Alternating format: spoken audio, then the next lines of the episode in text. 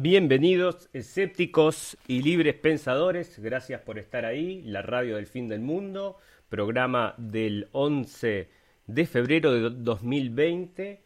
Con poquito complicado para salir al aire a través de Facebook. Por fin lo pudimos realizar y bueno, es en función de la audiencia que tenemos acá, que gracias por seguirnos.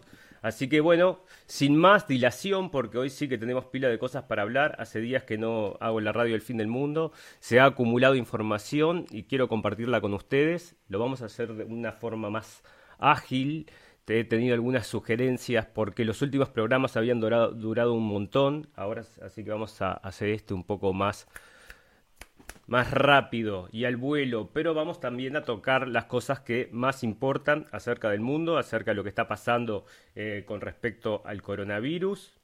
Vamos, em, vamos a, hacer una mirada escéptica a lo que es el coronavirus. ¿eh? No, no, no vamos a solamente repetir lo que están diciendo los medios. Luego las cosas que están pasando en el mundo en materia este, social, por ejemplo, el tema del Oscar, que no le interesa a nadie.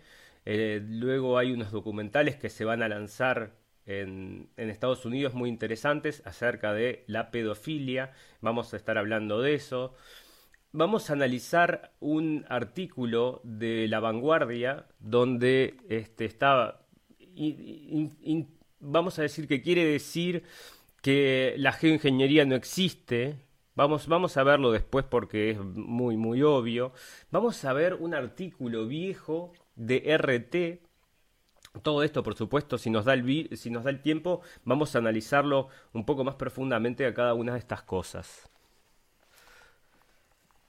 Eh, bueno, la Corte Electoral también está habilitando ahora a Evo Morales a participar de las elecciones, lo cual yo lo veo positivo. Em, bueno, hay problemas entre los este, turcos y los sirios. Eso es un tema ahí que Putin está siempre metiéndose para que no haya problemas. Vamos a ver cómo termina eso.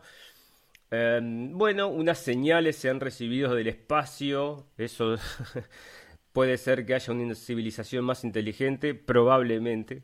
Probablemente porque no es muy, no es muy difícil este, ser más inteligente que nosotros. Bueno, después vamos a hablar un poco acerca de lo que está pasando en Estados Unidos con el tema de Trump. Y a esto sí le vamos a dar una ojeada un poquito más profunda. El tema de Trump es un tema muy interesante. Están, tienen tiene una fuerza en contra dentro de su propio gobierno, dentro de los medios, dentro de eh, la sociedad, de los artistas.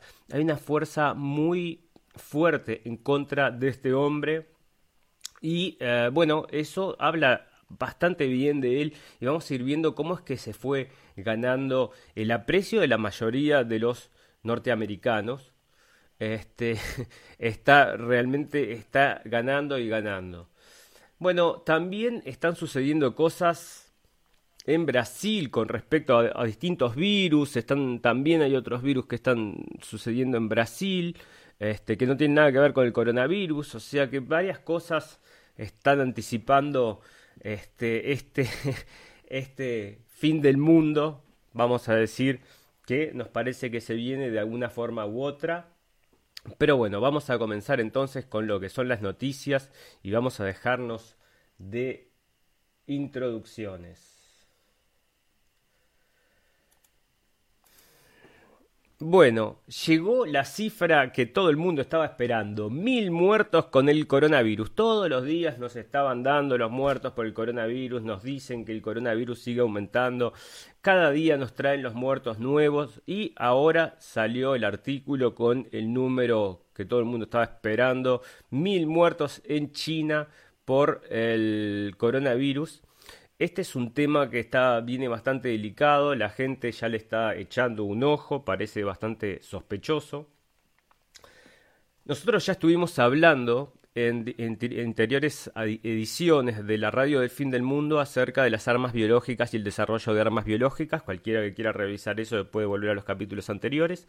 Pero cada vez esto se perfila más en ese sentido. Nosotros acá no vamos a hacer eh, no podemos asegurar nada porque justamente estamos trabajando en función de las noticias que salen.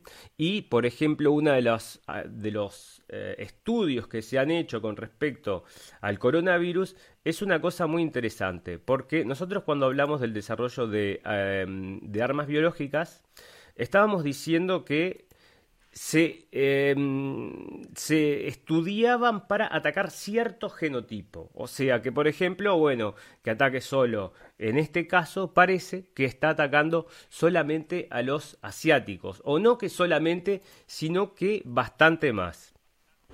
A la raza asiática.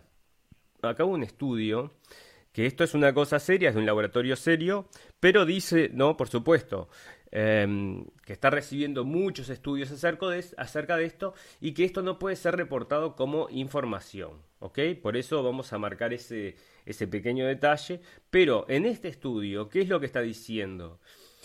Dice que el coronavirus se da mucho más en los hombres y mucho más en los hombres asiáticos. Bueno, obviamente eh, parece algo como preparado para Em, atingir cierto tipo de población, entonces da ciertas, es, bueno, el que quiera estudiar hacer eh, este, este papel, que es bastante técnico y lo desarrolla bastante, acá está, se llama BioRxiv y ahí tienen en este, no sé, no me sale la página acá, pero bueno, ahí lo tienen, este, pueden buscar la información y lo que justamente lo que dice que es en inglés es que ataca más a las ciertas células que están más presentes en las razas asiáticas. Bueno, simplemente eh, es otra punta de esta madeja, de este virus, que en definitiva ya está provocando, sí, daños económicos. Está provocando en otra segunda instancia, por ejemplo, cierta reticencia hacia eh, trabajar con chinos o acercarse, directamente acercarse a los chinos.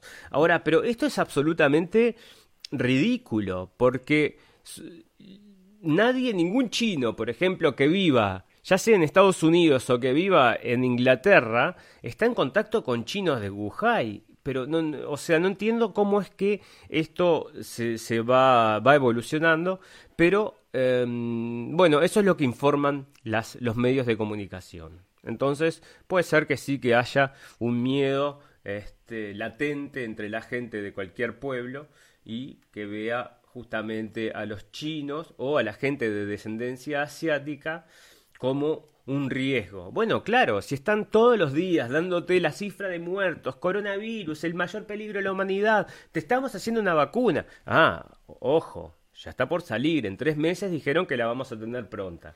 Bueno, prepárense porque esa vacuna que va a salir así a las patadas, porque, ah, bueno, ah, tenemos que sacarla, dale, sacala, sacala, la sacamos y ahora pone el brazo y te pinchamos, pero escúchame, ¿quién revisó eso? No, no tenemos tiempo, papá, mirá, se viene la extinción de la humanidad. Así que pone el brazo o el cucuriti y te vamos a pinchar, te vamos a inyectar. Y bueno, este, lo que es el tema de las vacunas, lo que se llama, este, mandatory vaccination, por ejemplo, en Estados Unidos. Es, ya hay zonas, hay lugares donde es obligatorio. Vos no puedes decir, no, no, pará, yo no quiero que a mi hijo lo vacunen por esto o por aquello, sino que por una cuestión de salud social, bueno, tienen que llevar a tus hijos, sí, a vacunarlos, lo quieras o no lo quieras. Y si no lo querés, eso es un padre irresponsable. A pesar de todo este movimiento que hay ahora que se llama los movimientos antivacunas, relacionado también con la teoría de la conspiración.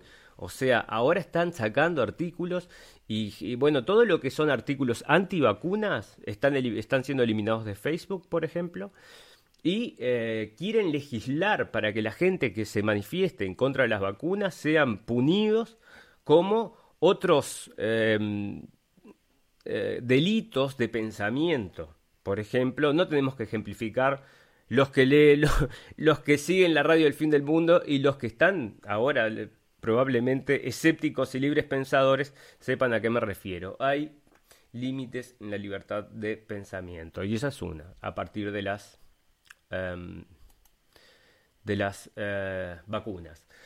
Em, Nigeria declara un alerta por un brote epidémico extraño que ya ha dejado 15 muertos. Bueno, ahí tenés también otro virus que no se sabe qué es qué es. Ahí sale en RT, esto es del, del 9 de febrero.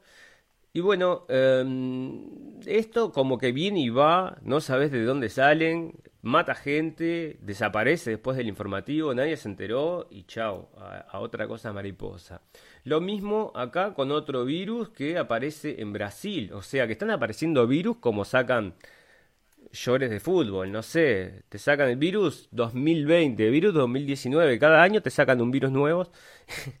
o, evolucionan. Uno nunca sabe, ¿no? O eh, la naturaleza es tan sabia que hace evolucionar estos virus para hacerlos cada vez.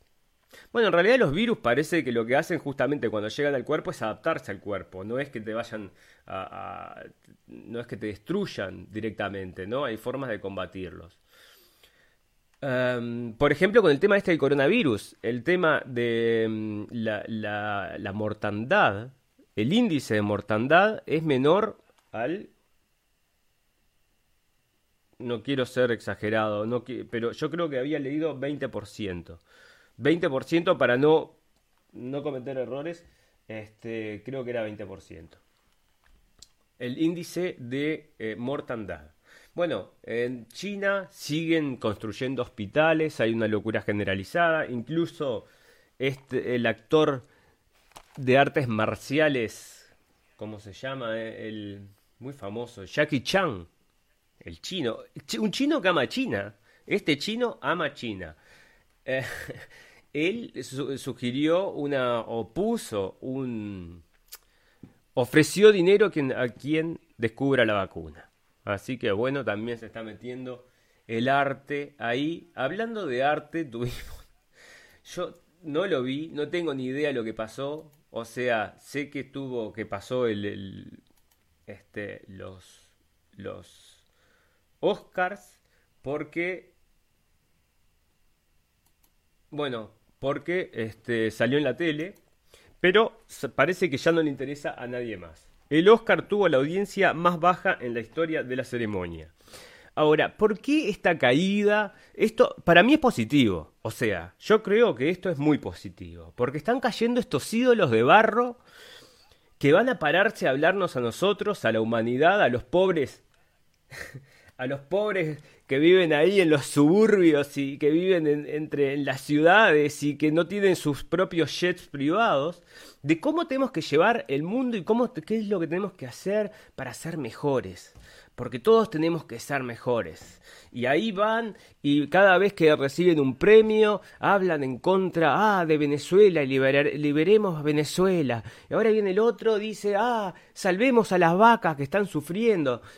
Bueno, es que nadie se acuerda de los reales problemas del mundo, no va ninguno ahí a hablar y decir, escúchame, estamos absolutamente corruptos hasta la médula, estamos provocando guerras y muerte en todo el mundo. Eh, somos una desgracia como país porque lo único que hacemos es llevar desgracia a otros países. O sea, eso no se para nadie a decirlo. Esta camada de actores y actrices que están siempre listos para dejar unas palabras a la audiencia acerca de el calentamiento global o de la inclusión no sé cuánto, o que siempre tienen algo para decir, en realidad son unos hipócritas que viven una vida que, bueno, excede todo lo que nosotros podemos hacer en materia de contaminación. O sea que Olvídate, se compran los autos más caros que tienen el tipo, la producción es la más contaminante de todas, que o sea, esto, esta gente no puede, no puede decir nada acerca de, este, de nada, en realidad. Si se dedicaran solo a actuar, bueno, quizás el Oscar tendría una, una audiencia como la que tenía, porque en un momento, en un momento siempre fue lo mismo, siempre fue el Oscar, eh, fue un un, catapulte de, la propaganda, ¿no? O sea, si tenían que meterte una, una película a la fuerza, este, bueno, básicamente lo que hacían era darle un Oscar. Y uno de los ejemplos para acá, para que uno de los ejemplos más claros acerca de este tema es el tema del aquel documental de Al Gore, ¿cómo era que se llamaba?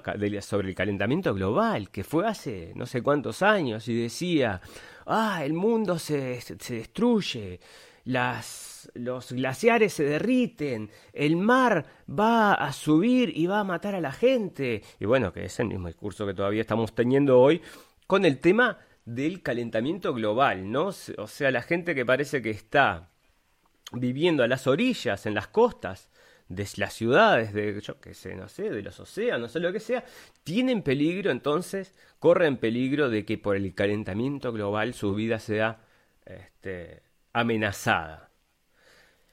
Pero a la misma vez, los famosos y los ricos construyen sus mansiones en las orillas de las playas. Entonces, es algo como que es contraproducente. A la misma vez que compran bunkers, ¿no? Están la venta de bunkers, eso tendríamos que dedicarle todo un programa a ver realmente, o sea, que yo me meta a hacer una investigación acerca de mismo quién los fabrica, quién los compra, dónde se construyen, cómo se construyen, todo ese tipo de cosas muy interesantes. Están vendiendo bunkers, eso salió en CNN, salió en todos lados, este, y es un tema que me parece muy interesante porque, bueno, mucha gente piensa que esta elite podría saber cosas que nosotros los simples mortales no conocemos. Y hablando de calentamiento global y todo esto, aparece un artículo en La Vanguardia que dice cruce de caminos en el cielo de Barcelona, ¿no? Y te ponen, mira, esta foto, ¿no? Redacción, Barcelona, ahí no, Nadie puso el nombre y el apellido, no se animan. Dice, nubes de condensación. Así define Tomás Marshall Hernández la fotografía que ha decidido compartir en la foto de los lectores de la vanguardia. O sea que está, un tipo que no sabes quién es, sacó una foto y escribió nube de condensación. Ok. La instantánea fue tomada el lunes día 3 de febrero sobre el cielo de Barcelona, con una acumulación de vuelos unida a las condiciones meteorológicas, favorecieron estas estelas en el cielo, otrora llamadas chemtrails. Mirá cómo están mezclando todo, porque no. Otrora llamada chemtrails, no.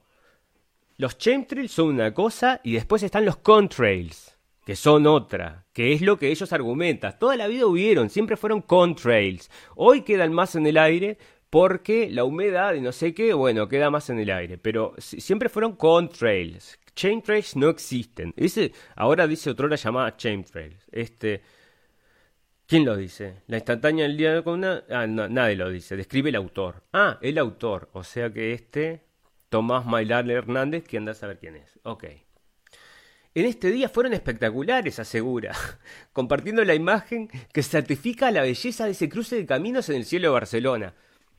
Bueno, ¿me estás escuchando? ¿Estás viendo esto? ¿Estás viendo esto? ¿Y lo que ellos te sugieron? ¿Estás siguiendo lo que te están diciendo?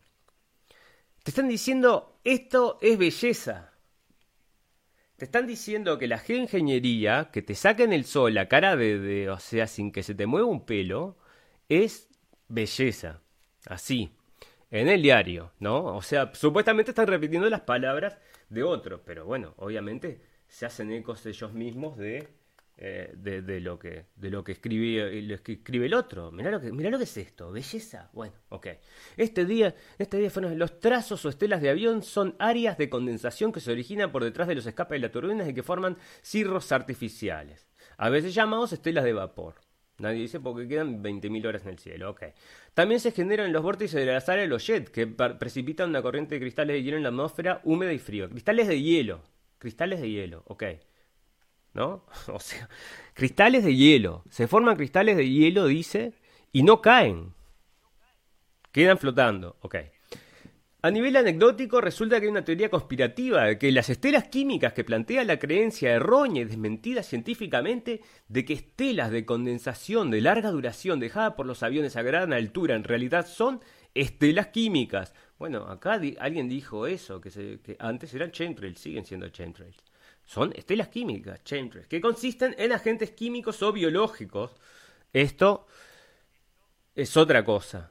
Nosotros, eh, no sé, hay, que ver estudios. Hay ciertos estudios que hablan sí acerca de agentes biológicos, muchísimos en realidad que hablan acerca de estos agentes, pero vamos a concentrarnos en lo que es lo químico, ¿ok?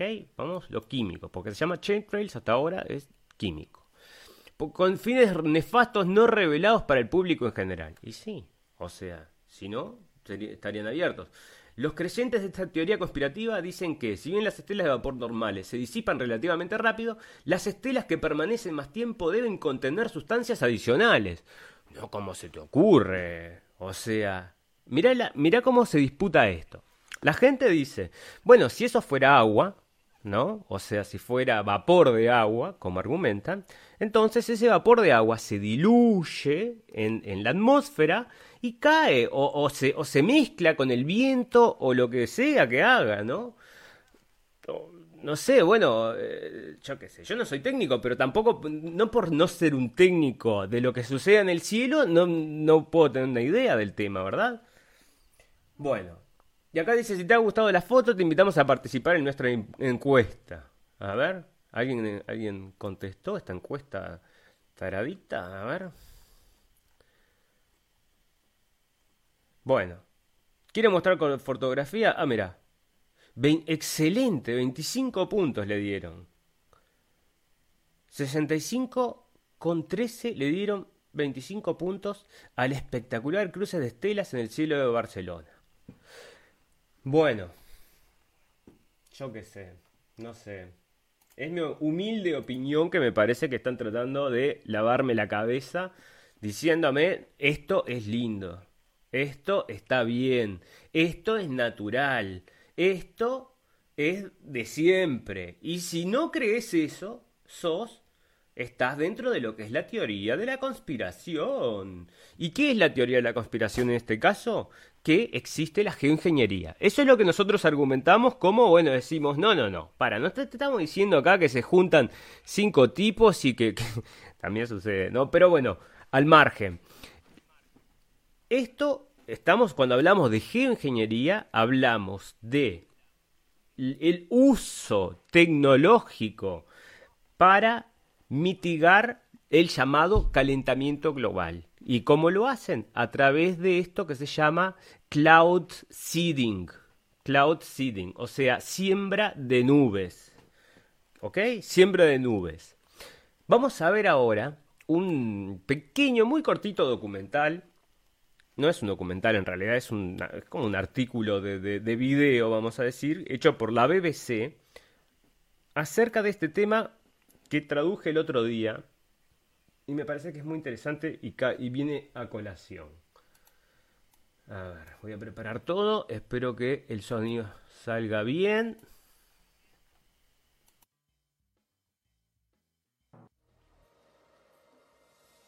A rapidly growing population coupled with global warming means that water is increasingly set to become the world's most precious commodity. One of the solutions to this problem can be found within clouds.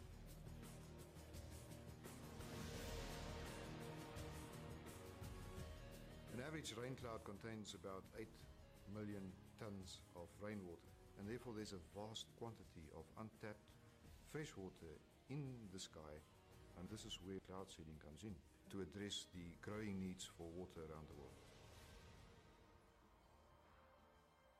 Most rainmaking techniques used today originated back in 1946, when scientists discovered that by dropping particles of a chemical called silver iodide into cloud tops, they could trigger rainfall.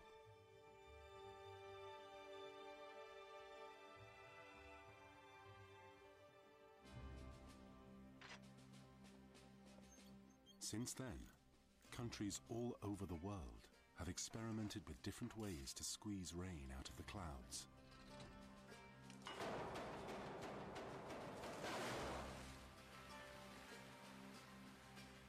China spends more on cloud seeding than any other country in the world.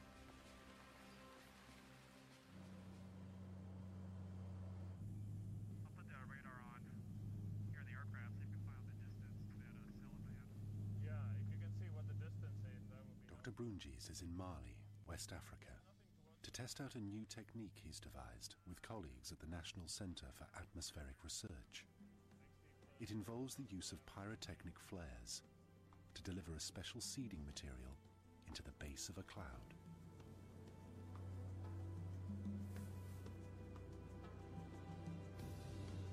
These are the so-called hygroscopic flares. They consist of salts inside.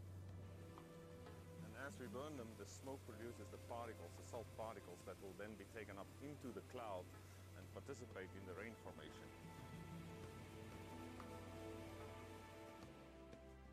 Once released into the cloud's updraft, each one of the hygroscopic salt particles becomes a seed around which a single water droplet can form.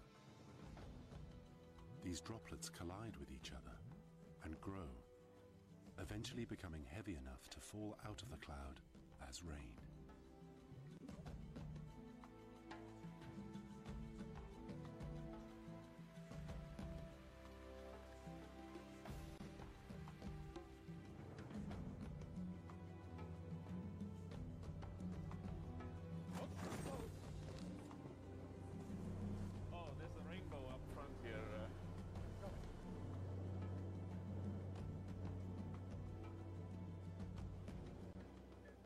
Weather modification today is an increasingly precise science which can reap huge benefits for the many countries that suffer from severe water shortages.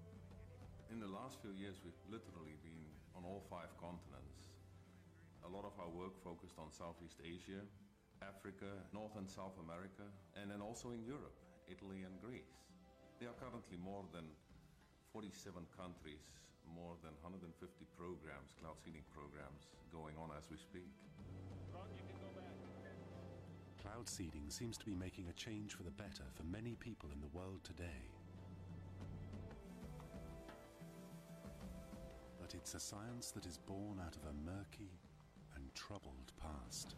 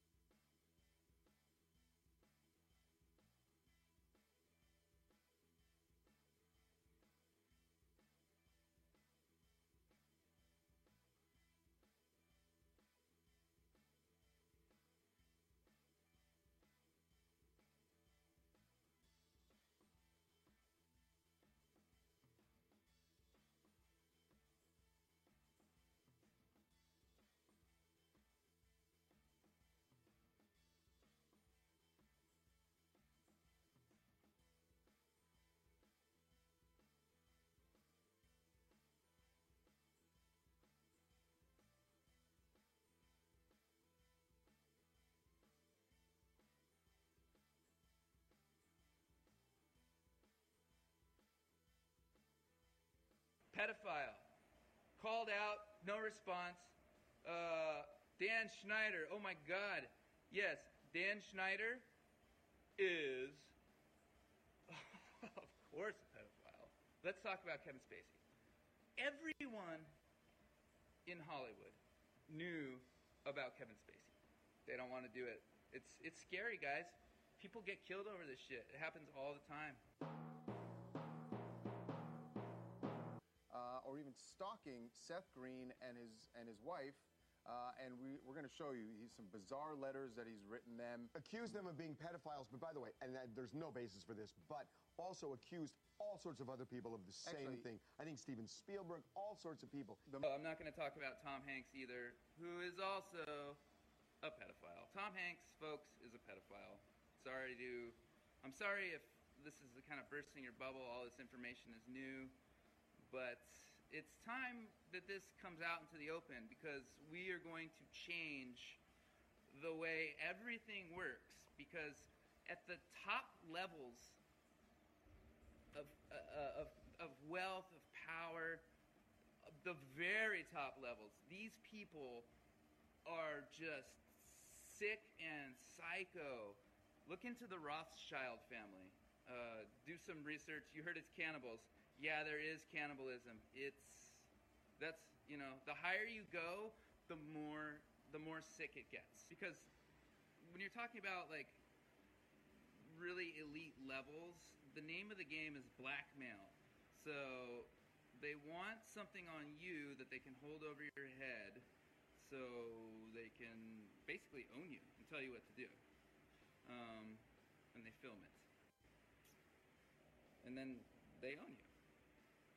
So that's what runs the whole system basically.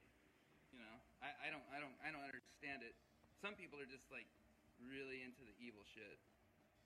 Yeah. A lot of people are kind of born into this. They grow up in it. They are abused. And through the abuse, especially as a child, you can break someone's subconscious mind. Um, if you're not aware of any of this stuff, look into MK Ultra. Well, the first time it really hit me was at Seth's. Uh, there was we had uh, we went over there, played Mafia. It's a role playing game that we play. Um, and at the end of the night, it was me, Seth, and uh, his brother-in-law. And Seth, Seth turned to me and opened up this secret bookshelf, and he's like, "This is where we keep the children." And uh, I was like, I tried to just put it out of my mind, uh, but then about a month later, Seth, Claire, and I were having a dinner at their house, and Seth said, "We now need to have a talk about chicken." O Margot. Estuve hablando como 15 minutos y tenía el micrófono desconectado. Maldición. Así que no me escucharon toda la introducción que hice acerca de este tema de la pedofilia, que es un tema realmente que hay que abordarlo de alguna forma. Y lo que estaba comentando es sobre este eh, muchacho que hace una película de, sobre el tema de la pedofilia en Hollywood. Y a partir de, este, de esta denuncia que él hace, que la hace en televisión varias veces, él va a, justamente participa.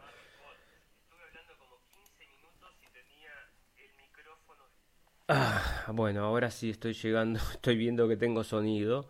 Bueno, eh, lo que estaba contando era que Cory Feldman había hecho estas denuncias básicamente en televisión, en varios programas de televisión acerca de la pedofilia de Hollywood, y luego llamó a una colaboración entre el público para hacer eh, su, un documental. Y parece que ahora está por sacar su documental y que está precisando, según lo que cuentan los informes, de seguridad 24/7 porque el tema estaba bastante complicado. Porque el tema de la pedofilia, como acabamos de ver el video de Isaac Capi, este muchacho luego de hacer esta denuncia, muy poco después de hacer esta denuncia, se suicida, parece, saltando de un puente en Estados Unidos sobre la Ruta 66. Esas son las circunstancias que nos dicen, por lo menos, ¿no? O sea que él hace toda esta denuncia donde mm, habla de toda esta... Él es un insider de Hollywood y habla de, todos estos, de toda esta gente y luego se suicida. Esto sí fue bastante reportado, en, incluso lo recuerdo haberlo leído en Infobae, el medio argentino. Lo único que, claro, no, no van a fondo, ¿no? Dicen simplemente se suicidó, no te muestran este video tampoco donde está denunciando. O por lo menos él está diciendo que fue testigo y que es testigo y que conoce a la gente que se dedica a este tipo de cosas. Bueno, este tipo o, se murió, o lo mataron, o se suicidó, o vaya a saber usted qué. Acá está, el Cory Feldman New Documentary, viste, eh, ah, que lo van a pasar solo una vez al el, el, el, anillo pedófilo. Esto hay muchos en Hollywood que están temblando acerca de esto, pero no es solo Hollywood, porque esto se maneja, esta es una red que es global, se da en todos lados, la pedofilia se usa como un elemento de coerción dentro de lo que son las clases dirigentes. No sé cómo es que lo hacen, pero en definitiva todo confluye, parece, hacia ese punto donde llevan a esta gente, comprometen a la gente justamente con niños y luego los tienen en sus manos. O sea, lo que hacen es filmarlos, sacarles fotos o lo que sea para luego poder con eso hacerles la coerción. Y bueno, eh, el caso muy famoso del cual ahora nadie habla es el caso de Epstein. El caso de Epstein está ligado a la geopolítica. Es algo que no todo el mundo comenta acerca de este caso, pero ese caso está específicamente ligado a la geopolítica. Parece que este hombre se había suicidado, ¿no? en, en, en una cárcel. Justo en ese momento no funcionaron los archivos, los, las cámaras de seguridad se apagaron, no se encontraron los archivos. Después fueron a preguntar por, la, por, por el video. Ah, no, que se ve borroso, no se ve borroso. Bueno, dámelo igual. Ah, no, ahora no lo encuentro, se borró del todo. Bueno, así. Así fue el tema este de la muerte de Epstein. Se, se volvió un eslogan ya eh, Epstein no se colgó solo. Epstein didn't hang, himself, ¿no? Y lo ponen, hacen memes con eso, porque todo el mundo cae en, en, en, cuenta de que esto o lo boletearon para que no hable, o capaz que se escapó, que esa es la probabilidad eh, que yo manejo. Esa es la teoría que yo manejo, que este tipo no está muerto porque pocos días antes de su muerte, ¿ok? Había hecho una transferencia de efectivo a unas cuentas X en unos bancos X. Dos, tres días antes de, supuestamente matarse. O sea, no tiene ningún sentido. Capaz que estaba directamente comprando su segunda vida. O sea que... ¿No? Porque Escúchame, cualquiera que nosotros siempre decimos la realidad supera la ficción. Si quieren sustituirte un tipo por otro, mira, las cámaras no funcionaron. Eh, eh, los tipos, los dos guardias se durmieron, que tenían que hacer la revisión, se durmieron. Justamente, no sé, todo, todo coincidió para que el tipo, al final de cuentas, aparezca muerto. ¿Ok? Bueno, si todo lo demás coincidió, ¿por qué no puede coincidir lo que, lo que viene después? También el que hizo la autopsia es un gran y viejo conocido médico de Hollywood, que incluso hizo la autopsia de em, Kennedy.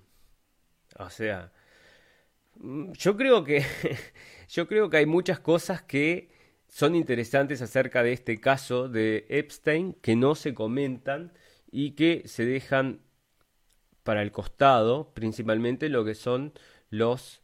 Em, en lo que es el habla hispana. Ahí no se informa nada acerca del caso de Epstein, que es uno de los casos más importantes del mundo, realmente, porque la geopolítica, en realidad, lo que sucede en Estados Unidos, señoras y señores, es lo más importante del mundo, porque estemos donde estemos, estamos subyugados a los deseos de Estados Unidos, realmente. Mañana se les ocurre decir, tienen armas biológicas allá en aquel pueblo de no sé dónde, y tenés armas biológicas, ya está, no hay discusión. Y van y te bombardean y te tiran abajo y porque tenías armas biológicas.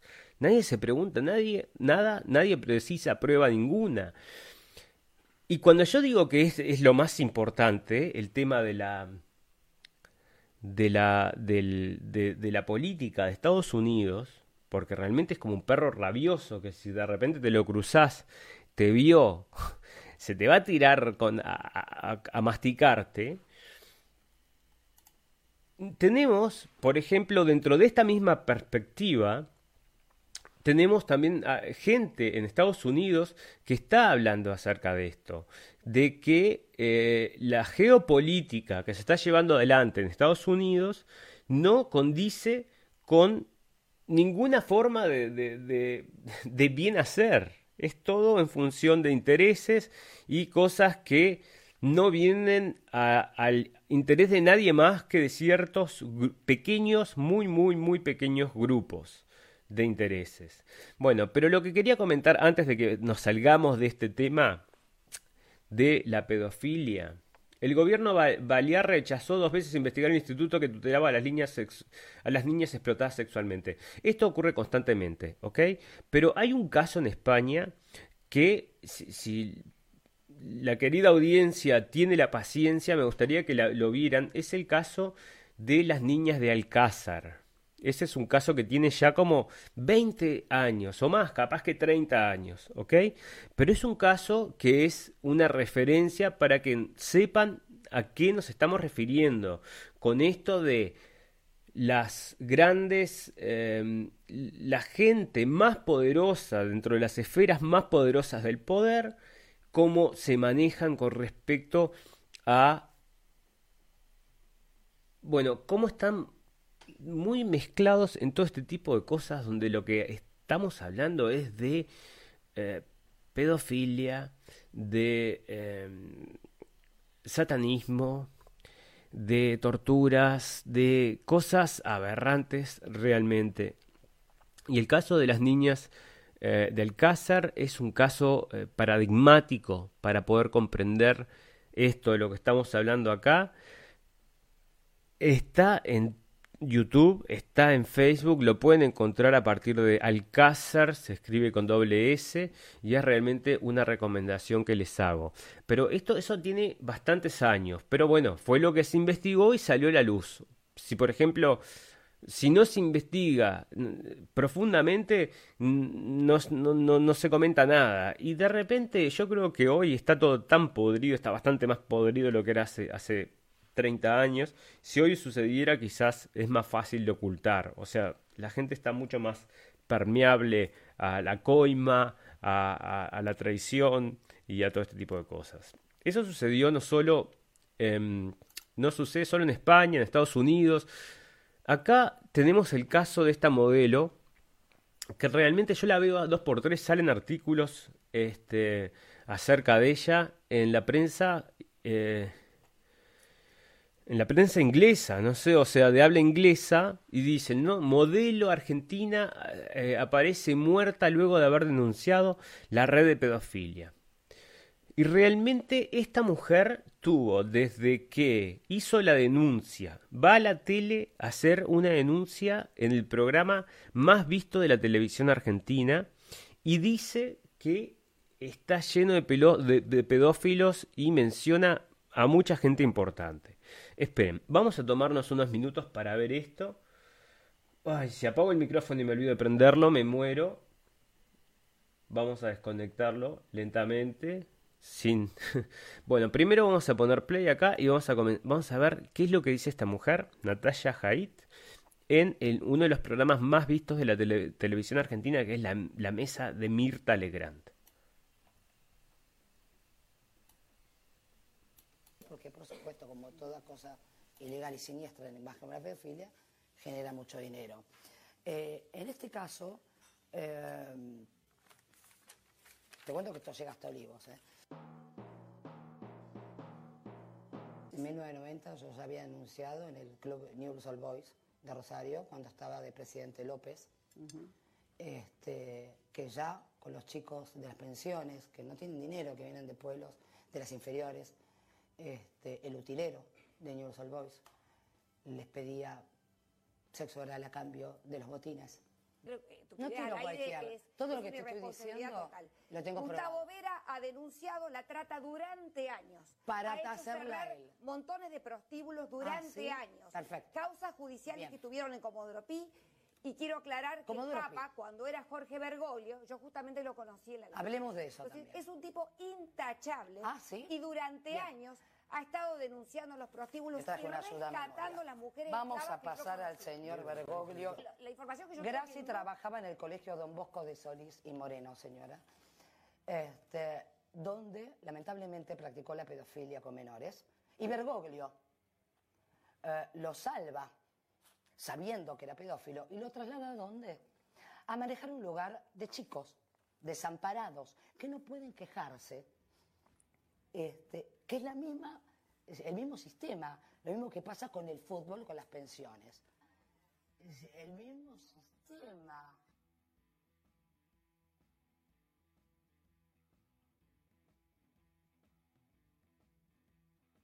Chicos de 12 años, sin recursos, de la villa, ven 200 pesos, no entienden nada. Pero acá lo más grave de todo es, Leo Cohen-Agassi tiene HIV, el árbitro tiene HIV, el padre del árbitro también tiene HIV y fue denunciado por pedofilia. Son pedófilos con HIV que no solo abusan de menores, sino que les contagian el HIV. Estamos hablando de cosas siniestras, Mirta. llevaban menores de edad a el camarín Ahí tiene, en el lo que que, actuaba este chico. Ahora, lo que no está probado es si pasaba algo, no sé, si No, solamente iban a pedir un autógrafo contando- o otra cosa. Entonces, hacer una reclutaba. sobre qué ocurría ahí cuando la justicia no tiene ninguna Te prueba todavía, me parece un mínimo arriesgado. Bueno, ahí está el tema. Yo, bueno, en este video parece que lo mezclo justamente. Ah, mira, acá está lo de Cory Feldman. Vamos a escuchar lo que dicen sobre Cory Feldman. As a child actor in Hollywood. Why didn't people pay attention? Watch this.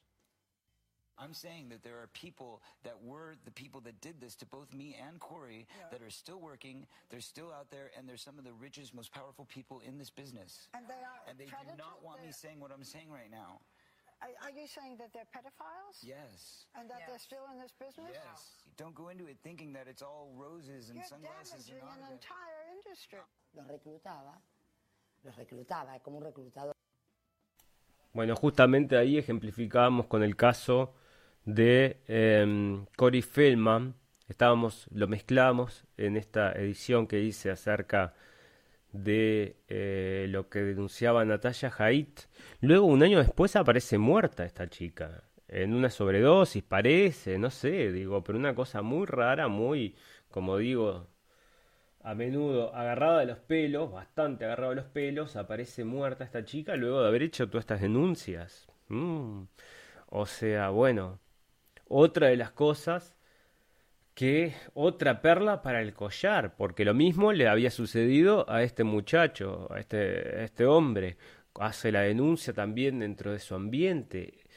¿Y a quiénes denuncian? ¿Denuncian a, Pedro, el, el aquel, el zapatero que trabaja allá en la esquina? No, también tenemos problemas. O sea, vamos a decir, esto no está, no es ex- exclusivo de la clase, esta clase alta y dominante. También hay gente realmente tocada que tienen problemas y bueno, eh, están en cualquier lado. No, no no es ex- exclusivo de esta gente, pero sí entre ellos, eh, vamos a decir, esto eh, parece que está más extendido dentro de estas em, dentro de estas élites. Hay otro caso emblemático, es de un banquero que hace una denuncia, este, también en una entrevista, eso tendría que traducirlo, ya me lo han dicho varias veces. Y, y en, ese, en esa entrevista, bueno, él se pone a llorar y justamente lo que dice es que, bueno, le llegó un momento que le pidieron bueno, vení, vamos, ahora es con niños. Y él dijo, no, con niños no pude, no pude. Y bueno, está, y rompe a llorar. Este, porque, claro, las, las cosas que están que suceden, vamos a decir, para poder comprometerse con estas eh, estructuras de poder, lo que hay que hacer tiene que ser realmente algo que, bueno, mostrarme realmente tu lealtad. Y bueno, ¿qué más que mostrar la lealtad que hacerle daño a un niño. Ahí te estás comprometiendo para toda la vida y eh, estás comprometiendo tu alma si lo haces. O sea, no, me parece que no puede haber nada más aberrante que eso. Y bueno, pero sin embargo parece que es un caso muy extendido en el mundo entero. Lo vemos en Argentina, lo vemos en Estados Unidos, lo vemos en Inglaterra, lo vemos en Bélgica, lo vemos en todos lados, está en todos lados. Cada vez está más abierto al público para que te des cuenta de que existe y de que es una red que se mantiene oculta. Por ejemplo, está el caso básicamente del DJ este de la BBC que estuvo años y años y años abusando de niños dentro del programa incluso de la BBC y la BBC lo ocultó. O sea, como para que podamos confiar en los medios. Bueno, entonces no va a ser ninguna rareza exclusiva de España que esto no se investigue. Cuando estaba hablando acerca de la importancia del tema de Estados Unidos y por qué Estados Unidos es realmente, em, bueno, es la, la, base, tenemos que comprender Estados Unidos para poder ver si estamos corriendo peligro o cuál, qué es lo que puede suceder en el mundo. Ahí es donde está la base, vamos a decir, de lo que pueda o no pueda suceder. Claro que otros países como Rusia, como China, como algunos países de Europa y algunos países del Medio Oriente también tienen este, cierta, cierto peso en todas estas cosas, pero Estados Unidos básicamente, primero porque podemos recibir mucha información de Estados Unidos, mm, eh, gracias a la libertad de prensa que existe y a la cultura que existe entre los norteamericanos, hay una gran cantidad de información que se está difundiendo en, Estados Unidos por medios alternativos, que son los que yo consumo, como por ejemplo acá el caso de Ron Paul, él no tiene su, no va a los programas de televisión, no lo invitan muy a menudo, porque obviamente es un hombre que tiene una posición bastante crítica del sistema, no de Trump o no de Pelosi, no de los republicanos o los demócratas, sino del sistema. Entonces, este hombre, Ron Paul, que es una referencia en Estados Unidos en lo que es el movimiento libertario, escribe un artículo que lo hizo ayer y yo se los traduje para, para traérselos porque realmente es, eh, bueno, la verdad de la milanesa, vamos a decir. ¿no? Este hombre acá lo está viendo de dentro, tiene los contactos para em, hablar con propiedad, no está acá. En abril de 2018, el presidente Trump disparó 100 misiles Tomahawk a Siria, presuntamente como castigo por un ataque químico del gobierno sirio en Duma. Aunque los Estados Unidos no estaban bajo amenaza inminente de ataque de Siria, Trump, Trump no esperó una declaración de guerra del Congreso en Siria o incluso una autorización para un ataque con misiles. De hecho, ni siquiera esperó una investigación del evento para descubrir qué sucedió realmente. Simplemente decidió enviar 100 misiles a un costo de cientos de millones de dólares a Siria. O sea, disparar esos misiles a Siria. Ahora, quiero hacer una pequeña aclaración con respecto a esto. Yo hice un video también lo tengo en Blendenblix, lo tendré acá traído, donde los, em, los presentadores de televisión están mostrando cómo Trump está atacando a Siria con esos cohetes. Este, esto que está describiendo acá Ron Paul. Y el tipo dice, miren estos cohetes, los hermosos cohetes que vuelan hacia su destino y no sé cuánto. Una poesía les hace a los cohetes, increíble. Bueno, ahora estamos denunciando, ahora estamos descubriendo por los, por los eh, denunciantes del equipo de la ONU que investigó el presunto ataque que el informe que culpa al gobierno sirio fue falsificado y que todo el ataque no fue más que una operación de falsa bandera. Ah, ¿en serio? Bueno, esto no es casualidad, esto pasa muy muy a menudo y son muchas veces motivadas por este grupo de los cascos blancos. ¿No vale la pena investigar tal agresión no autorizada contra un país con el que no estamos en guerra como un posible alto crimen o como un delito menor? El mes pasado el presidente Trump autorizó el asesinato de un alto general iraní, Qasem Soleimani, y un alto oficial militar iraquí dentro del territorio iraquí, mientras Soleimani estaba en una misión diplomática. Trump y su administración trataron de afirmar que el ataque fue esencial debido a, una amenaza inminente de un ataque que Soleim- Soleimani eh, estaba preparando contra las tropas estadounidenses en la región. Poco después descubrimos que mentían sobre la amenaza inminente y que el asesinato no fue urgente, se planeó en junio. Trump luego afirmó que no importaba si existía una amenaza inminente, Soleimani era un tipo malo que merecía ser asesinado. Pero el ataque fue un acto de guerra contra Irán sin declaración del Congreso o autorización para la guerra. ¿No, es, ¿no es esto acaso un alto crimen o es un delito menor? Estamos descubriendo que, contrariamente a las afirmaciones de Trump, Soleimani ni siquiera estuvo detrás del ataque de diciembre contra las top tropas estadounidenses en Irak. Nueva evidencia sugiere que en realidad fue una operación de ISIS que intentaba incitar a los Estados Unidos a actuar contra las milicias chiitas en Irak. Mira lo que está diciendo acá Ron Paul. O sea, al tipo lo matan porque hubo un ataque a unas bases norteamericanas. Y supuestamente había sido él. Ahora está saliendo que en realidad había sido ISIS. O sea, lo que, están, lo que hace ISIS. Les sirve de, excusa, les da las excusas a esta gente para que vayan a atacar a quien ellos quieran. Mañana te ponen un, te tiran un cohete y dicen, ah, mirá que estos son los, los paraguayos, vamos a destruir Paraguay, pero escúchame, si no sabes ni quiénes son. Bueno, mirá, justamente son los mismos que estás armando y entrenando y que tus socios en Medio Oriente este, están protegiendo. Las fantasías acerca, acerca de Trump, de que Trump sea un agente de Putin o intente que, que Ucrania lo ayude a ganar las elecciones, se presentan como razones urgentes por las que Trump debe ser destituido. Esta estupidez, que es lo que está hablando... em, de lo que está hablando eh, Ron Paul se refiere al caso de los el, el- el impeachment que le trataron de hacer a Trump. Pero primero, antes del impeachment, le habían estado tres años diciendo que trabajaba para Putin y que Putin le había puesto votos adentro de las urnas para que él saliera presidente y que él está trabajando em, justamente para em, perdón, me perdí en este momento, me acaba de llegar un mensaje. Ah, ok, bueno. Eh, bueno, en definitiva, eh, le estuvieron dando tres años, le dieron a, a- con que estaba con Putin, con que era amigo de Putin, con que le- le- la plata le llegaba para Putin y que no sé, todo, todo era como que fueran los mejores amigos.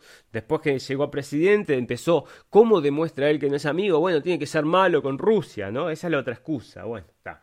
La cosa es que después de tres años dándole con el tema de Putin, después encontraron otro tema por el cual hacerme el impeachment. Y era porque había hecho una llamada telefónica a Ucrania y le había pedido al presidente ucraniano, supuestamente, como un qui pro quo, que investigue a Pence. No, perdón, a Pence no, a, a Biden. ¿Ok? Que supuestamente iba a ser su eh, contrincante político en las elecciones. La cosa es que el hijo de Biden está hasta, la, hasta, hasta el hombro, con la, mano metida en la lata, en Ucrania y quedaron recontra regalados luego que la prensa hizo una investigación. Bueno, pero esto es lo que usan como excusas para querer em, de- destronar a Trump, ¿no? Sacar a Trump del poder.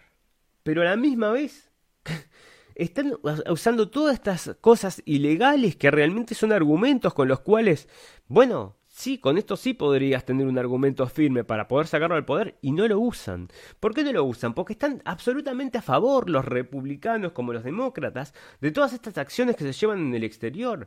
El otro día veíamos cómo Trump hacía en su en su estado de la Unión eh, ha- hace un- una charla acerca de cómo están las cosas en Estados Unidos y atrás estaba la Pelosi, ¿no? Que es su principal contrincante del Partido Demócrata. Pero estuvo puso caras toda la noche acerca de las cosas horribles que dijo Trump. Ahora, cuando Trump dijo, bueno, vamos a agradecer que está Guaidó acá, y se paró y aplaudió, aplaudió toda la sala. En eso están todos de acuerdo, ¿eh? Ah, ah, no. En que hay que sacar, hay que, que los iraníes son los malos, que los sirios son malos, que, eh, que los venezolanos son malos. Esto, esas cosas, eso están todos, todos, todos de acuerdo, ¿eh? Bueno. Mira, voy a terminar acá el, artículo que dice, los demócratas no se moverán contra Trump porque lo que pueden ser verdaderos delitos graves y delitos menores, porque apoyan su agresión en el extranjero. Solo desearían ser ellos quienes, apretaran el gatillo. Mira cómo lo pone acá Ron Paul. Es verdad, porque en ese aspecto son todos, están todos de la mano y es realmente eh, triste, triste, triste, triste que estén bajo la bajo la esta égida de poder que va en contra, absolutamente en contra, no solo de sus propios intereses, sino de los intereses de la de la humanidad, de la humanidad.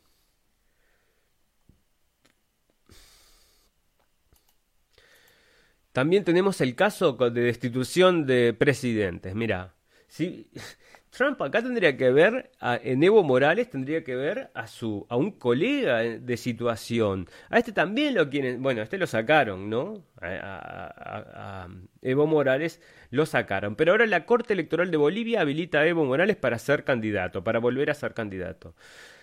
Yo no entiendo, o sea, lo sacaron del poder en las elecciones, recuerdan que se estaban celebrando las elecciones, vinieron, lo sacaron al caracho y ahora parece que va a poder entrar de vuelta a em, las elecciones en Estados Unidos, en, Bolivia, donde, bueno, ojalá que, que, yo en realidad en este caso, porque hay mucha gente que se posiciona entre izquierda y derecha, yo la verdad no me importa a mi derecha o izquierda, a mí cada país tiene su idiosincrasia, cada país tiene su gente, cada país tiene su forma de entender el mundo y no me parece que en, que en todos lados deba este, prevalecer el mismo sistema, porque no somos todos iguales y no todos estamos acostumbrados a lo mismo, no todos tenemos las mismas características. Y bueno, eh, en este caso yo les digo que no estoy en contra del presidente Evo Morales. Acá hay un problemita entonces entre los eh, turcos y los sirios, se están matando entre ellos. Parece que también Turquía tiene una parte, bueno, en un momento se había descubierto que le sacaban el petróleo de Siria y se lo llevaban a Turquía, ¿no? Con camiones. Eso se lo comunicó este, la televisión rusa. ¿Mm? Acá, la posición, acá está el tema del plan de paz de Israel, que el plan de paz de Trump que presentó, y la gente en Palestina les dijeron olvídate y obviamente que les dijeron olvídate, mirá la posición que mirá la posición que toma esta gente. Este es el embajador para Estados Unidos, el Friedman, David Friedman. Y, y, realmente los trata a los tipos, pero los ningunea de una forma que esa, o sea, yo no sé cómo, cómo pueden considerar que eso es una negociación cuando a los tipos se los ningunea ya de entrada. Es horrible, es horrible. Eh, bueno, pero es la situación así. Mientras tengan la defensa absoluta del poder de turno, eh, esto va a seguir así. Ahora, una buena noticia. Eh, esto está, salió en Sputnik News, ¿no? Que está, estaría muy de acuerdo con que esta sucediera, o sea, le gusta la idea, entonces quizás la está, está apoyando un poco de más. Pero dice que las tropas norteamericanas están preparándose para salir de Irak. Porque el parlamento iraquí había votado, ¿se acuerdan? Que se retiraran las tropas y Trump le dijo, bueno, sí, gracias, pero no, muchas gracias. Este, y acá nos reíamos en la radio del fin del mundo porque ahí estaba la democracia, pero parece que sí van a salir, bueno, que esto era en un principio lo que Trump quería.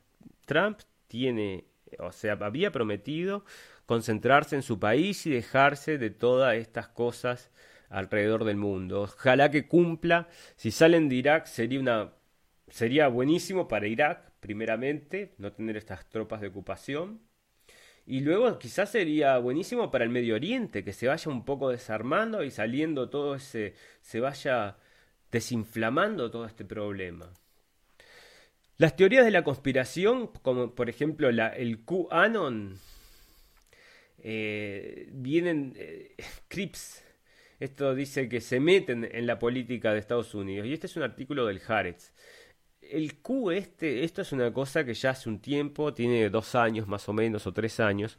Se supone que hay una persona llamada Q que entró en una red social y pone mensajes medios crípticos donde va diciendo que, plan, que, que Trump tiene un plan y les dice a la gente que confíen en el plan de Trump, que lo vamos a sacar adelante, que vamos a limpiar el, el swamp, el, ¿cómo es que dice? El, limpiar el bañado. Em, y bueno, y realmente es como medio, eh, tiene como dos puntas esto, ¿no? O sea, porque realmente si yo lo estuve, lo estuve siguiendo a este tema de Q, y si bien me parece un poco en algunas cosas me parece medio raro, en algunas otras me parece bastante interesante. Y una de las cosas que hablaba era acerca del swamp este, ¿no? Pero vamos a recordar algo. Durante el, gobierno de, Trump, em, este, digo, el, el, Weinstein ahora está por, por ir preso. El Epstein está desaparecido, no se sabe dónde está.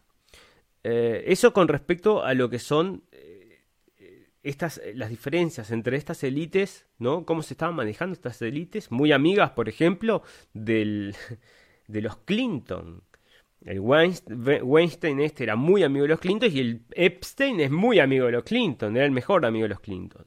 Bueno, esa, por ejemplo, esas cosas están evolucionando. El tema del, del caso del Pizzagate también eh, salió en época de Trump. Entonces yo no estoy del todo em, en contra de la posición de Trump con muchas de estas cosas, porque realmente yo no sé, me parece, tengo la impresión de que si hubiera sido la presidenta Hillary Clinton, todas estas cosas no hubieran salido a la luz, y es más, ya estaríamos en guerra o con em, Rusia, o directamente estaríamos en guerra con Irán.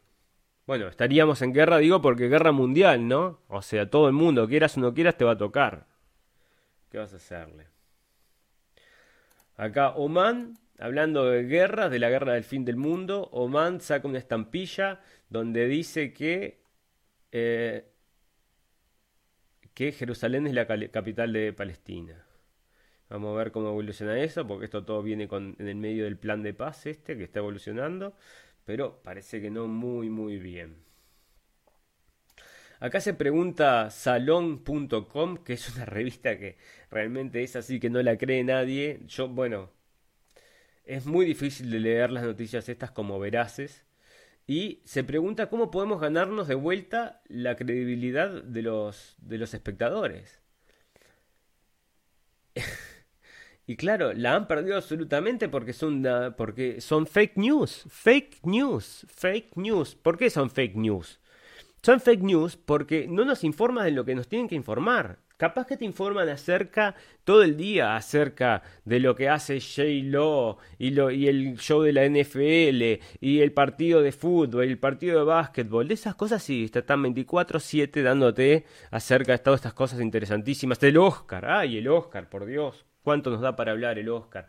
Pero sobre lo que nos realmente importa, importa, eso sí, no te, no te informa. Y no, no me estoy refiriendo a lo que importa es esto, el coronavirus. Decirte, ah, hay, hay mil muertos, hay 500 muertos, se están abriendo hospitales. Eh, eso, eso es otra cosa, no tiene nada que ver contigo ni con realmente con informarte con las, de lo que sirve. Eso es otra cosa. bueno, a partir de que Trump a Trump, justamente como estábamos hablando, le hicieron este impeachment, que es, fue una vergüenza, una absoluta vergüenza. Y, o sea, ¿por qué fue una vergüenza? Porque se nota la lucha de poder que existe dentro de Estados Unidos y que en definitiva no les importa nada. O sea, que no hay ningún tipo de, de ética. No hay ningún tipo de ética, no hay interés en tener ética ninguna. Y el punto está en que los tipos si tienen que mentir, mienten, si tienen que inventar, inventan, hacen lo que se les ocurra. Entonces acá está el, impeachment contra Trump fracasa en su primera votación crucial y después lo absuelven. Esto es de hace unos días ya. Y después lo, lo absuelven. Acá está el Adam Schiff este, que es el que hace el...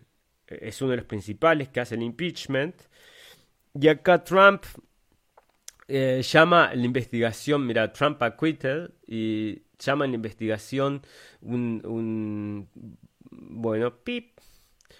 En un, eh, cuando, cuando, cuando salió le dicen, bueno, no sos culpable, no sé qué, no te vamos a investigar más, no sé cuánto, salió y dijo, miren, acá está, me dijeron, este, ahora no soy más porque estaba siendo perseguido políticamente y realmente estaba estresado el tipo. Vos lo veías que estaba hablando de ese tema, estaba estresado y realmente esta persecución política no tiene que ver con Ucrania, no tiene nada que ver con Ucrania, no tiene que ver con otras cosas, me parece a mí, que son bastante más profundas de lo que podemos analizar en este programa hoy en, en un corto tiempo.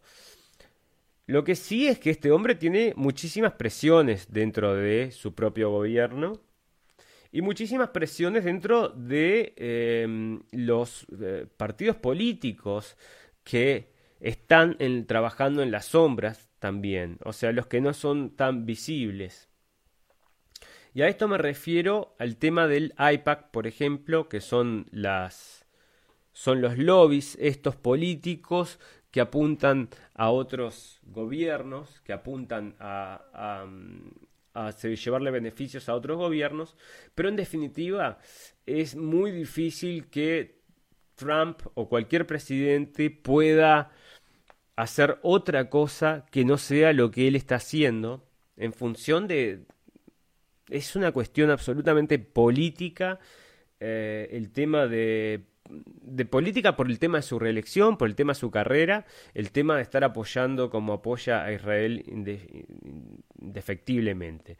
Pero sin sacando ese tema en lo demás, no podemos decir que Trump tenga ni para los norteamericanos ni para el resto del mundo que sea una ni una no es una amenaza como lo presentan, es al contrario de ser una amenaza, es una garantía de diálogo.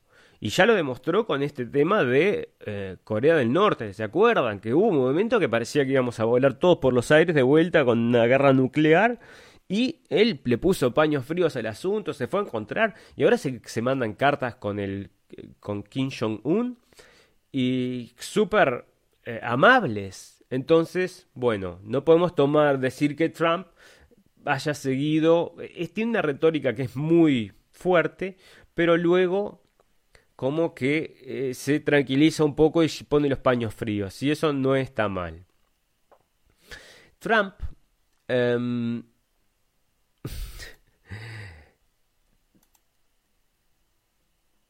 Trump es un hombre que tiene ciertas características, hay que decirlo. Es realmente es un showman.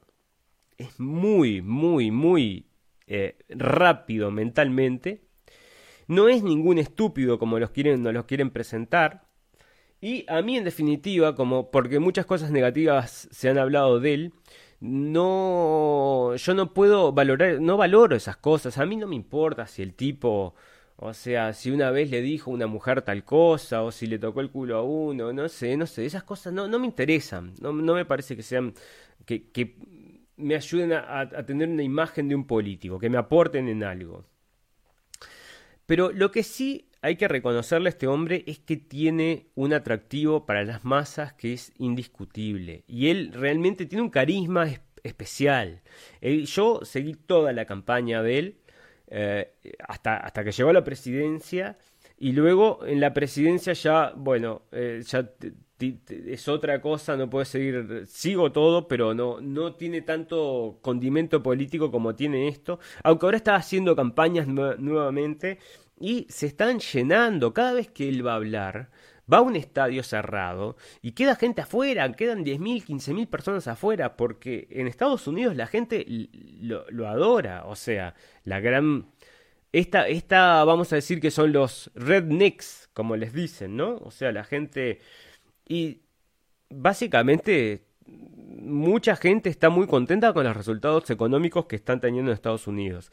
La, la, tasa de desempleo es una de las más bajas de la historia o la más baja de la historia y todo esto le repercute a Trump muy bien. Vamos a ver qué era lo que decía porque este es, es, muy, es un tipo muy divertido. Miren esto.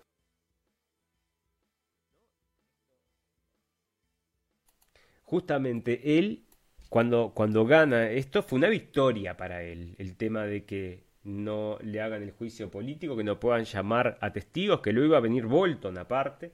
Bueno, em, pero miren cómo, cómo trabaja con el público. Esto era cuando estaban haciendo la campaña política. Esto ya hace, estamos hablando hace cuatro años, antes de que fuera presidente.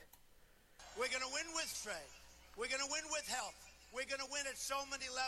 going to win, win, win. You're going to get so tired of winning. You're going to say, Mr. President, please, we don't want to win anymore. It's too much. And I'm going to say, I'm sorry. We're going to keep winning because we're going to make America great again. I love you. No es un careta, a mí me da muchísima gracia, me parece que es un cra en lo que es el manejo del público, es muy rápido en lo que son sus respuestas y tiene el apoyo del público en su gran mayoría, en detrimento de Clinton. A Clinton no, no la quieren, porque primero está metida en todo chanchullo que hay habido y por haber. Y segundo, que no viene de una familia que se enriqueció a costas de la política. Eh, bueno, muchas cosas que hacen que la gente no quiera a Clinton y que ahora justamente estén de, vuelta, estén de vuelta luchando en el Partido Republicano por poner un candidato que le haga partido a Trump, pero no tienen. Entonces iban a poner al Bernie Sanders este, y parece que tampoco le está funcionando el tema con Bernie Sanders, lo quieren porque es demasiado radical. Incluso IPAC ahora está en contra de Bernie Sanders. Em, porque justamente esta gente, si, si tiene un candidato que aunque sea de su mismo color, pero se opone un poco a sus ideas, lo quieren, lo quieren sacar. Aunque yo no soy, no creo que sea Bernie Sanders este, un buen ejemplo de presidente. No es algo que a mí me emocione, a pesar de que se diga socialista y no sé qué. Bueno, acá está lo que les me refería yo esto es la campaña cuando estaban compitiendo eh, Clinton contra Trump. Y estas son las diferencias de públicos que existen.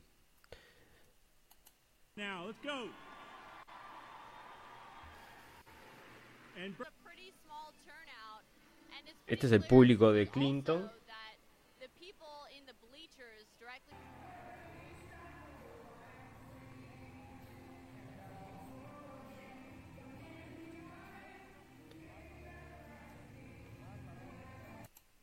Y este es el público que lleva a Trump, ¿no? O sea, así, así fue en toda la campaña. Entonces a vos te lo presentaban. Ahora viene la presentación. Mirá, escucha esto. This is a bird's eye view of Trump's rally in Tampa on Monday, and then you see the crowd there for Hillary Clinton's rally today at Curtis Hickson Park. Many of you mentioning on our Facebook Live about the difference in the size of the crowds.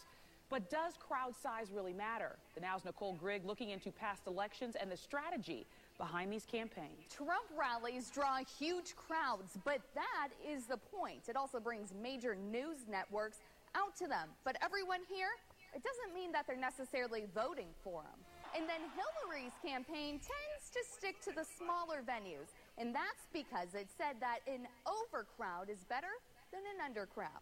And I welcome you to the third and final of the Bueno, ¿no? Así te lo presentaba la tele, te decía, no, que es mejor, es mejor tener poca gente que mucha gente, ¿no? Lo mismo que, que, hablábamos hoy con el tema de las estelas de condensación, este artículo que realmente es para guardarlo. Este en este día fueron espectaculares, asegura compartiendo la imagen que certifica la belleza de ese cruce de caminos en el cielo de Barcelona. Me gustaría saber quién fue el poeta que escribió esta frase espectacular, pero si esto les parece belleza, queridos amigos, bueno, así también como, eh, como acá es mejor tener menos, menos gente que tener más gente. Y hablando entonces con respecto a cómo gana Trump, es porque el tipo, bueno, tenía una presencia, él se viajó por todo Estados Unidos, se presentaba todos los días, hacía tres presentaciones. Te juro que este tipo es incansable, incansable, ¿no? Le dicen, toma drogas, no sé qué, no sé cuánto, yo no sé, pero realmente tiene una, él mismo lo define así, estamina, estamina. Realmente hay que decirlo, este es un tipo que no es un tipo joven, no es un gurí chico, y sin embargo hacía rallies y rallies y rallies y tres por día y siempre impecable y siempre con buen humor y tirando onda y ta, ta, ta. Bueno, pues como político, ¿no? Increíble. En, acá, en este caso, hace un speech, ¿no? En una... Mm, esta es una cena donde se juntan los contrincantes políticos y tiene la particularidad de poder escribir un speech divertido acerca del otro, ¿no? Entonces uno lee una cosa acerca de uno y el otro lee lo, otro acerca de... Entonces él leyó sobre el caso de las... sobre Clinton, que era su contrincante de campaña, y Clinton luego también lee sobre él, o antes leyó sobre él. Pero esto que dice acá, eh, a mí me parece que es el... Eh, bueno, está todo en Blendenblick, si quieren lo pueden encontrar en antes de, de comerla hay que cocinarla, Trump versus Clinton. Pero este pasaje es espectacular.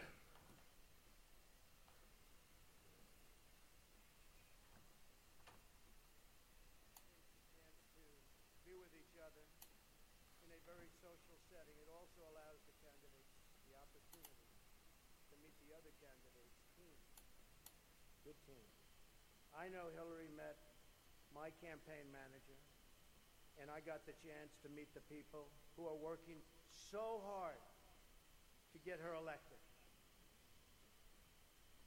There they are, the heads of NBC, CNN, CBS, ABC. There's the New York Times right over there and the Washington Post. They're working overtime. True. True. Bueno, él hace un chiste acerca de eso, pero realmente él lo cree y nosotros también. Bueno, entonces el caso de Trump, que ahora sigue ganando y ganando y ganando, está... Eh, él sigue evolucionando, para nosotros va a salir, lo más probable es que salga presidente nuevamente. Eh, nos gustaría que tú cambiaras ciertas actitudes, que ya lo mencionamos, pero en definitiva no podemos decir que eh, ha sido malo para, para el mundo. En definitiva, mira, no se tiró todavía contra Venezuela, o sea, no fue a hacer un ataque frontal, probablemente porque esté eh, Rusia eh, también defendiendo sus intereses, pero em, de todas formas, bueno, no comenzó tampoco un problema con Rusia. Incluso ahora todo este problema del, del de, las de, la plata a Ucrania, por el cual este se da el quipro quo, es que Trump supuestamente está tiene plata que le iban a dar a Ucrania para que se arme por el tema de la defensa contra Rusia. Entonces me parece que puede ser una guiñada a, a los rusos también. Él juega un poco con esto. Hay una extraña señal. Los científicos dicen que encontraron, encontraron unas, un patrón de en el espacio, de ondas radiales en el espacio. Y acá está, esto ya lo están comunicando hace pila, que vienen, reciben ondas, ondas del espacio, que no sé qué, no sé cuánto. Bueno, no sé, no sé. El coronavirus, ya lo hablamos, eh, sobre em, Bolivia estuvimos hablando, sobre el artículo de eh, Ron Paul, ya lo vimos. Ah, sobre los virus desconocidos, sobre Trump hablamos. Bueno, parece que estuvimos recorriendo un poco todo lo que se podía recorrer en el tiempo. Nos propusimos hacerlo más corto esta vez porque parece que teníamos un problema que de muy largo, si la gente no les gusta, bueno, perfecto, lo hacemos un poco más corto. Tuvimos un problema, o pues, tuvimos un problemita con el audio hoy, sepan disculparnos, siempre tenemos algún problemita, qué cosa. Bueno, la idea es llegar, estamos en el capítulo número 7, o sea, número menos 13. Vamos a llegar al capítulo 20 con algo sin errores, ¿no? Esa es la idea. Cada vez nos estamos tratamos de mejorar un poquito más Em, ya hicimos, empezamos a hacer emisiones en vivo, no lo podíamos hacer por Facebook, lo tuvimos que hacer por YouTube. En YouTube tengo tres seguidores, o sea que aporta eso después lo tengo que bajar de YouTube, colgarlo en Facebook. Em, bueno, no, no había funcionado definitivamente bien. Ahora tuve que hacer toda la, mm, eh, no me funcionaba para hacerlo en Facebook. Me volví loco. Ayer estuve horas y horas y horas tratando de, solucionarlo. Al final lo solucioné hoy. No sé cómo se solucionó solo en realidad. No sé si se reinició el, el programa o qué pero ayer no podía transmitir por Facebook y hoy sí puedo transmitir por Facebook. Sí lo podía hacer ayer y hoy por YouTube, pero justamente quiero empezar a hacer estas transmisiones en directo por Facebook, así nos, me pueden acompañar donde hay más seguidores, a los cuales les, les estoy absolutamente agradecidos, que somos un montón, como, bueno, somos un montón, un pequeño montoncito, podemos decir, de 30 personas, que, em, bueno, estamos haciendo un poquito el bulto y a medida que la radio del fin del mundo vaya mejorando, esperemos que seamos más. Por eso les pido a ustedes, les agradezco la paciencia que han tenido para conmigo, la paciencia que han tenido para con el programa. Si ven que esto sigue evolucionando, les gusta, no les gusta, bueno, nos gustaría por favor le pongan un dedo, que lo recomienden. Cualquier cosa de esa que nos pueda apoyar a difundir esto de una forma más eh, efectiva, bueno, sería excelente. Nosotros nuestra intención, como ya les dijimos, es traer un poco las noticias alternativas que no te llegan a través de la televisión.